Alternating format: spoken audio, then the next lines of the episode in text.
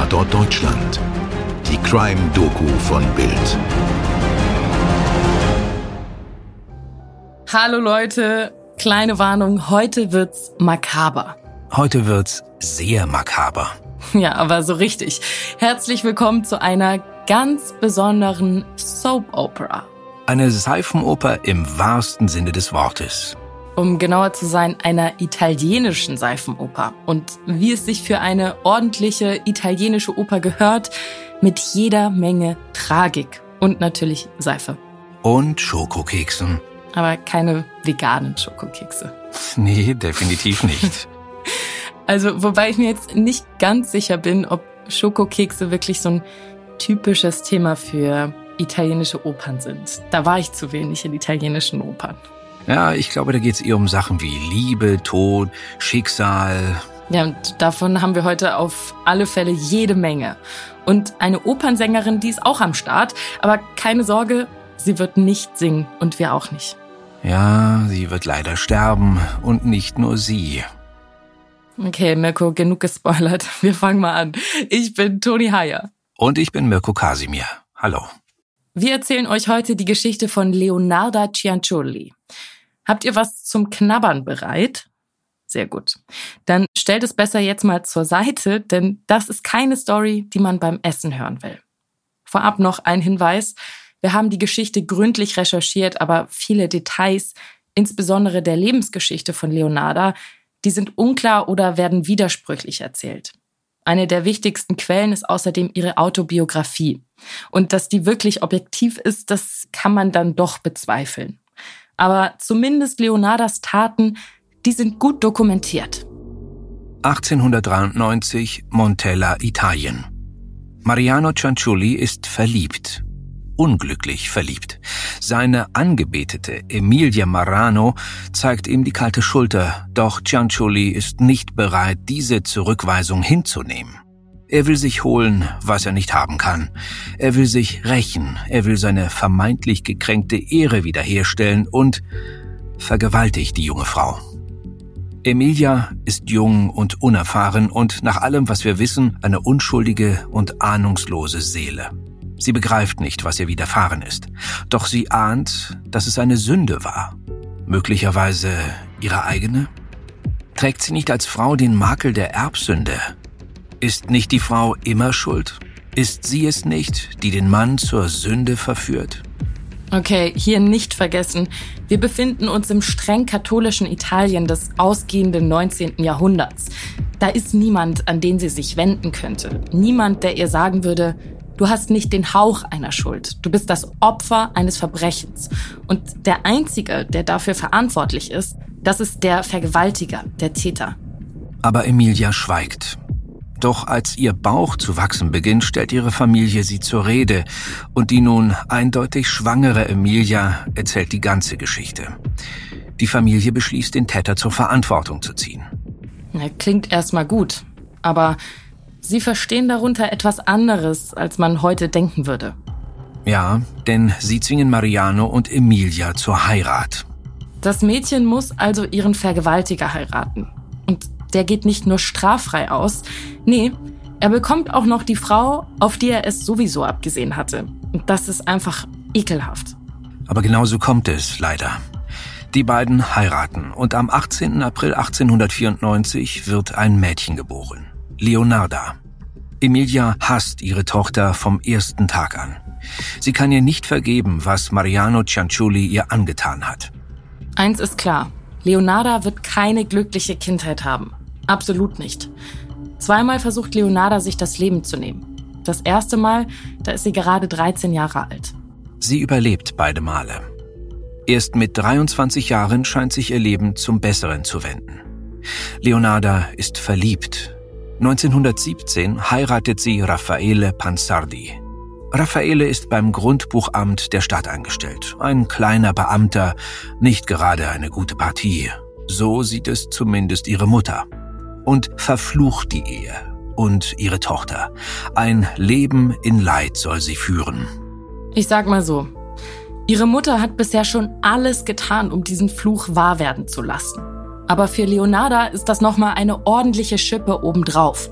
Denn sie ist tief gläubig und tief abergläubisch. Und so ein Fluch, noch dazu von der eigenen Mutter, das ist schon echt eine große Nummer. Das nimmt man nicht so einfach auf die leichte Schulter. Auf keinen Fall. Wobei es an der Stelle vielleicht noch mal ganz gut ist, darauf hinzuweisen, dass wir hier auf Leonardas eigene Aussagen in ihrer Autobiografie angewiesen sind. Es ist nicht auszuschließen, dass sie diese ganze Sache mit dem Aberglauben vielleicht auch als Entschuldigung vorgeschoben hat. Hm, ich denke, hier können wir ihr schon vertrauen. Das war damals nun, weiß Gott, nichts Ungewöhnliches. Leonarda geht irgendwann in dieser Zeit auch zu einer Wahrsagerin. Und die verspricht ihr ein langes Leben. Ist doch gut. Voller Leiden. Ja, nicht gut. Und dass sie im Gefängnis und in der Psychiatrie landen würde. Mm, absolut gar nicht gut. Aber auch, dass sie viele Kinder haben würde. Das wiederum ist sehr gut. Leonarda wünscht sich ja eine große Familie. Und dass sie all ihre Kinder überleben und zu Grabe tragen wird. Okay, stopp. Stell dir vor, du machst einen Glückskeks auf und auf dem Zettel steht sowas. Also, wenn ich mir aus der Hand lesen lasse oder so, dann will ich gefälligst hören, dass alles gut wird und ich ein super tolles Leben vor mir habe. Naja, ich denke mal, das wollte Leonarda sicher auch, aber im Gegensatz zu dir glaubt sie an Wahrsagerei und Flüche und all den möglichen okkulten Hokuspokus. Und deshalb muss sie das wirklich schwer getroffen haben. Ja, zumal es so aussieht, als würde der Fluch der Mutter wirken. Und als hätte die Wahrsagerin die Wahrheit gesagt. Drei Kinder werden totgeboren. Zehn sterben noch im Säuglings- oder Kleinkindalter. Warte, zehn? Zehn Kinder? Insgesamt wird Leonarda 17 Mal schwanger. Die letzten vier Kinder überleben. Laut Leonarda mithilfe einer örtlichen Zauberin. Naja, also eine gute Hebamme und ein Krankenhaus mit voll ausgestatteter Neonatologie wären vermutlich effektiver gewesen. Aber ja, wir sind in der ersten Hälfte des 20. Jahrhunderts in Italien und nicht gerade wohlhabenden Verhältnissen. Die vier überlebenden Kinder werden ihr ein und alles. In ihren Memoiren schreibt Leonarda, Fast jede Nacht träumte ich von den kleinen weißen Särgen, die einer nach dem anderen von der schwarzen Erde verschluckt wurden. Deshalb habe ich Magie studiert. Ich habe Bücher über Handlesen, Astrologie, Beschwörungen, Verhexungen, Spiritismus gelesen. Ich wollte alles darüber lernen, Zaubersprüche, um sie eben neutralisieren zu können. 1930 zerstört ein Erdbeben das Haus der Familien Lauria, einem kleinen Dorf in der Nähe von Correggio. Ein weiterer von zahllosen Schicksalsschlägen. Allerdings nutzt Leonarda diese Katastrophe, um ihr Schicksal zu wenden. Die Familie zieht nach Correggio um und erhält eine Entschädigung. Und Leonarda, die aus Angst um ihre Kinder so viel über Zauberei und Wahrsagerei gelernt hat, die gründet ihr eigenes Start-up für Handleserei, Astrologie und nicht näher spezifizierte Dienstleistungen. Schöne Umschreibung. Sie verkauft auch Möbel, Kleidung und Seife aus eigener Herstellung. Oh oh. Na na, Nix oh oh. Bis hierhin ist erstmal alles vollkommen in Ordnung. Das Geschäft ist zwar klein, aber es läuft und hilft der Familie über die Runden. Denn Raffaeles Gehalt beim Amt ist na, nicht gerade üppig.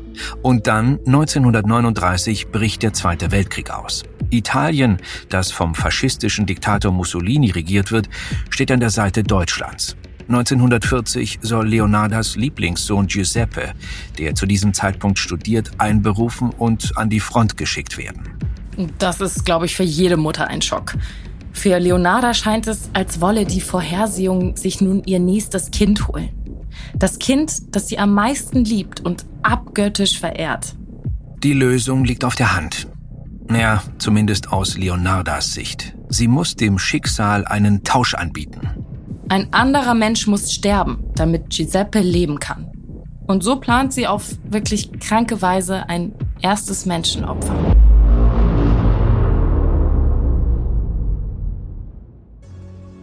Faustina hat noch nicht aufgegeben. 70 Jahre ist sie alt und glaubt immer noch an die Liebe. Mit 17 hat es nicht geklappt. Warum sollte es nicht mit 70 klappen? Man ist nie zu alt für L'amore. Und tatsächlich stehen die Sterne günstig. Das versichert ihr zumindest ihre gute Freundin Leonarda. Und die kennt sich mit sowas aus. Und sie hat nicht nur in die Sterne geschaut, sie hat sogar schon einen passenden Mann gefunden. Hm. Dummerweise lebt er im heutigen Kroatien. Heißt, sie können sich nicht mal eben auf einen Kaffee verabreden. Aber Faustina vertraut Leonarda. Die kennt ihn nämlich persönlich und kann für ihn bürgen. Und ach, er schreibt ihr sogar einen Brief und lädt sie zu sich ein. Leonarda wird alles organisieren und Faustina händigt ihr dankbar ihre gesamten Ersparnisse aus. Schließlich wird sie bald einen gut situierten älteren Herren heiraten, der für ihren Lebensunterhalt aufkommt. Am Tag vor der Abreise besucht sie Leonarda noch einmal. Leonarda rät ihr, all ihren Bekannten zu schreiben, sobald sie in Kroatien angekommen ist, damit sich niemand über ihr plötzliches Verschwinden wundert. Da Faustina Analphabetin ist, schreibt Leonarda die Briefe für sie. Dann reicht sie ein Glas Wein und Faustina trinkt auf das späte Liebesglück. Natürlich gibt es keinen Mann in Kroatien, der auf Faustina wartet. Stattdessen gibt es vergifteten Wein und eine Axt. Als das Gift wirkt und Faustina sich nicht mehr bewegen oder schreien kann, da schlägt Leonarda zu. Dreimal muss sie mit dem Beil auf die Wehrlose einhacken, bis sie endlich stirbt. Dann zerteilt sie den Körper mit der Axt in neun Stücke. Und dann beginnt der wirklich makabere Teil. Lassen wir am besten Leonarda selbst erzählen. In ihren Memoiren schreibt sie, ich warf die Stücke in einen Bottich und fügte sieben Kilogramm Ätznatron hinzu. Die hatte ich gekauft, um Seife zu machen. Anschließend rührte ich, bis ich eine dunkle, dickflüssige Masse hatte, die ich in mehrere Eimer verteilte. Den Rest leerte ich in eine Jauchegrube. Ich wartete, bis das Blut geronnen war. Dann trocknete ich es im Ofen, malte es und vermischte es anschließend mit Mehl, Zucker, Schokolade, Milch, Eiern und ein bisschen Margarine. Daraus machte ich jede Menge knusprige Kekse, die ich an meine Gäste und Besucher verteilte. Aber Giuseppe und ich haben auch davon gegessen. Tja, die Seifenmacherin von Correggio. So wird man sie später nennen. Ja, die Plätzchenbäckerin von Correggio hätte auch gepasst. Irre, oder? Was ich so krass finde, ist, dass sie da einen Haufen Leute unwissentlich zu Kannibalen gemacht hat. Da nimmst du von so einer freundlichen Dame einen Keks an, schwupps, bist du Menschenfresser. Na, ein unschöner Gedanke, ein wirklich unschöner Gedanke. Ja, wobei ich mich frage, also ich hoffe, das klingt jetzt nicht zu so despektierlich, aber ich meine, das ist Italien, das sind alles Katholiken. Blut und Kekse sind da eigentlich nicht so ein Big Deal, die gibt's jeden Sonntag. Nur halt nicht in der Mische. Eieiei, die heilige Kommunion, Leib und Blut Christi und so. Naja, da begeben wir uns auf wirklich ganz dünnes Eis, Toni. Vielleicht machen wir lieber mit Leonarda weiter. Ja, gute Idee, denn Leonarda, die macht auch weiter. Im September 1940 verspricht sie einer älteren und von Geldsorgen geplagten Lehrerin, sie könne ihr eine gut bezahlte Stelle als Leiterin einer Mädchenschule in einer anderen Stadt vermitteln. Auch die Lehrerin schreibt auf Leonardas Geheiß Briefe an alle Bekannten. Und auch sie bekommt einen Wein. Und, ihr ahnt es, auch sie endet in einer Keksdose. Toni. Ja, sorry, ich weiß, das ist alles gar nicht lustig, aber diese Story ist absurd. Leonarda tötet sie mit der Axt, zerteilt sie, kocht sie und, naja, was soll ich sagen, etwas von ihr landet wirklich in der Keksdose. Wobei wir nicht wissen, ob es eine Keksdose oder ein Keksteller oder was auch immer war. Aber ach, das wird auch langsam ein bisschen zu makaber. Ja, wenn's euch, liebe Zuhörerinnen und Zuhörer, auch so geht, dann schaltet ihr jetzt besser schnell ab oder switcht in irgendeine andere Folge, denn es geht tatsächlich noch fieser. Kurze Zeit später sucht Virginia Cacioppo bei Leonarda nach Rat. Die Sopransängerin war einmal eine Berühmtheit in der Gegend. Sie sang Opern und das Publikum liebte sie. Aber das liegt lange zurück. Natürlich hat Leonarda gute Nachrichten für sie. In Florenz gäbe es einen reichen Theateragenten, der sie liebend gern als seine rechte Hand anheuern würde. Ja, ihr ahnt, worauf es hinausläuft. Leonarda überzeugt die ahnungslose Virginia, alle Vorbereitungen zur Abreise geheim zu halten, ihr selbst eine beträchtliche Geldsumme anzuvertrauen und vor der Abreise auf einen letzten Wein vorbeizukommen. Einen allerletzten Wein. Sie stirbt unter Leonardas Axthieben. Was dann folgt, beschreibt Leonarda in ihrer Autobiografie so. Sie endete im Topf, wie die anderen zwei auch, aber ihr Fleisch war fett und weiß. Als ich alles aufgelöst hatte, fügte ich eine Flasche Parfüm hinzu und kochte sie lange Zeit, bis ich eine sehr cremige Seife erhalten hatte. Ich verteilte Seifenstücke als Geschenk an Nachbarn und Bekannte. Auch die Süßigkeiten gelangen besser. Die Frau war wirklich süß. Drei Frauen werden innerhalb kurzer Zeit zum Opfer der Seifmacherin von Correggio. Dann wird sie gefasst. Ihre Opfer sind als vermisst gemeldet worden. Die Schwester des letzten Opfers, der Opernsängerin, weiß zudem, dass ihre Schwester Virginia Leonarda Cianciulli vor ihrem Verschwinden besuchen wollte. Und es gibt Hinweise aus der Nachbarschaft, dass Leonarda offenbar plötzlich zu Geld, zu viel Geld gekommen sei. Hm, Klassiker. Verbrecher, die geschnappt werden, weil sie ihr gestohlenes Geld verprassen. Auf Leonardas Konto werden größere Zahlungseingänge der Frauen entdeckt. Daraufhin wird ihre Wohnung durchsucht und man findet den Schmuck ihres letzten Opfers. Leonarda Cianciulli wird verhaftet.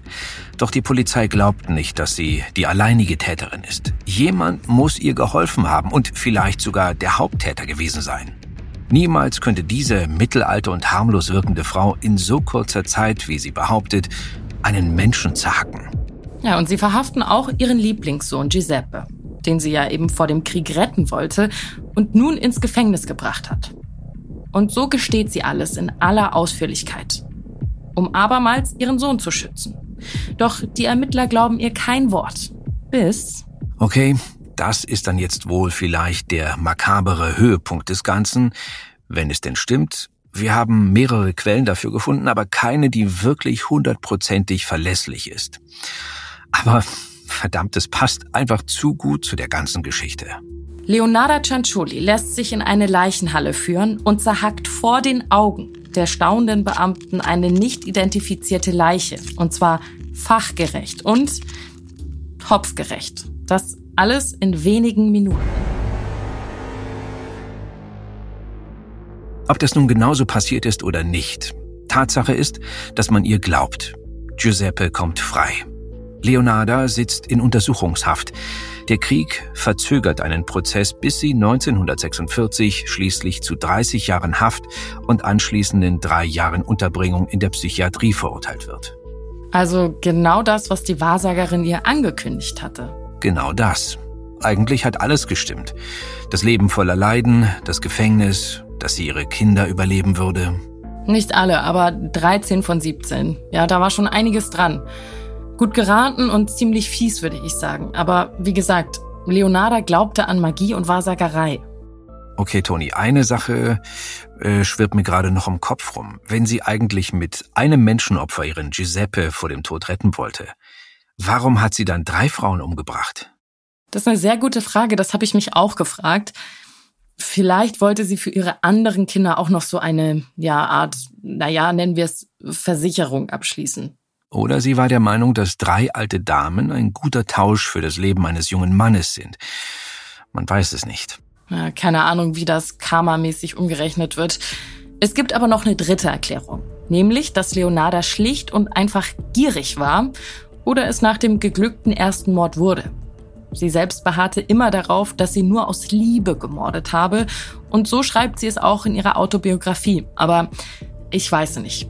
Gier hat zumindest eine Rolle gespielt. Sonst hätte sie die Opfer wohl nicht auch noch so schamlos ausgenommen und danach eben mit ihrem neuen Wohlstand geprotzt.